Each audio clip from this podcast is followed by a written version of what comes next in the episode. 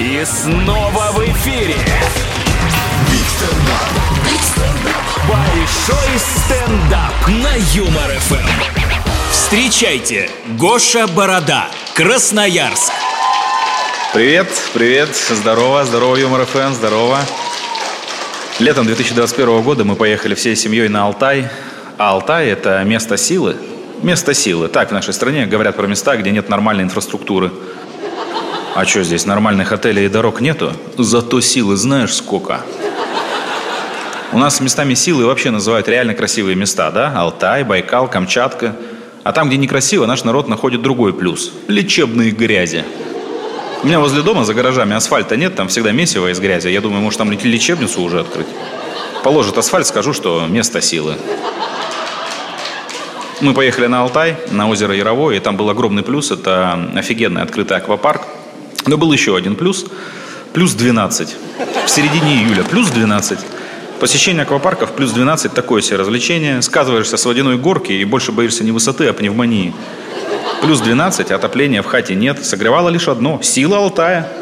Так называется местная водка. Намерзлись на Алтае, вернулись к себе. И у нас сразу на две недели отключили горячую воду. У меня просто бойлер сгорел. Я пошел покупать новый бойлер. И вы видели, сколько стоит бойлеры в период отключения воды в городе? У вас бывало, что вы смотрите на цену и думаете, это цена или номер телефона? Я еще советовался с продавцом магазина, так он мне шепотом сказал, как воду дадут, бойлеры в два раза подешевеют. Ну, спасибо тебе, Нострадамус.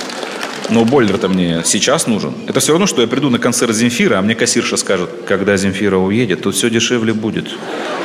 Завтра на ярмарку меда приходите вообще бесплатно. Короче, 10 дней не было воды, потом дали воду, я такой, о, приму ванну.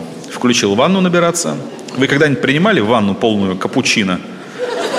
Ну, вот эта жижа текла, а я думал, ТЭЦ-2, это какое-то новое испытание. Ну, пришлось принимать эту грязную ванну. Я поначалу парился, а потом просто убедил себя в том, что грязь-то лечебная. Мы же вместе силы живем.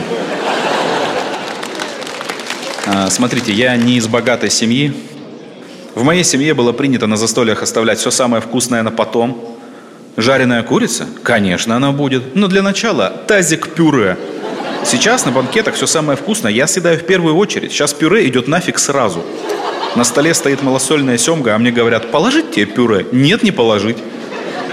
На праздничных столах сразу видно, когда бутерброды с икрой делали жадные хозяева, да? Когда слой икры на бутере не для создания вкуса, а для обозначения наличия икры. Там под каждой икринкой на масле след от карандаша, обозначающий позицию. Меня вообще бесит, когда блюдо готовится по принципу смешаем немного очень вкусного и дофига съедобного. Все же ели эти гомеопатические чебуреки. Ну, вот эти, которые площадью один квадратный метр, а внутри из мяса только запах. Не, я понимаю, что все это из желания сэкономить. Я это понимаю сейчас. Но в детстве я не мог понять свою бабушку, которая пекла пирожки с такими толстыми стенками, что я мог его пять минут есть, но так и не понять, какая там начинка. Я однажды съел ее пирожок до середины, а начинки все еще не было. Я продвигался дальше, я, я в азарт вошел. В итоге я съел пирожок вообще без начинки. Оказалось, у бабушки закончилась начинка, и она решила сделать один пирожок типа как счастливый пельмень, особенный. Странный подход, к слову, счастливый, конечно. Она после этого как-то сварила кастрюлю риса, а я так и не мог понять, это вообще рис или счастливый плов. Ну что ж, у меня все. С вами был Гоша Борода, Юмор ФМ. Пока.